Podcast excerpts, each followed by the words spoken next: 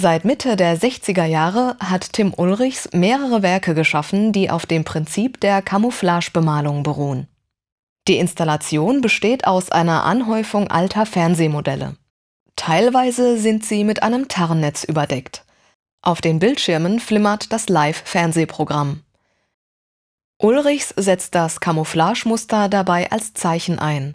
Es verweist auf die Natur. Und es wird dazu benutzt, übersehen zu werden. Der Künstler arbeitet also mit der allgemeinen Akzeptanz, ein aus geometrischen Formen zusammengesetztes Camouflagemuster als ein Stück Natur zu sehen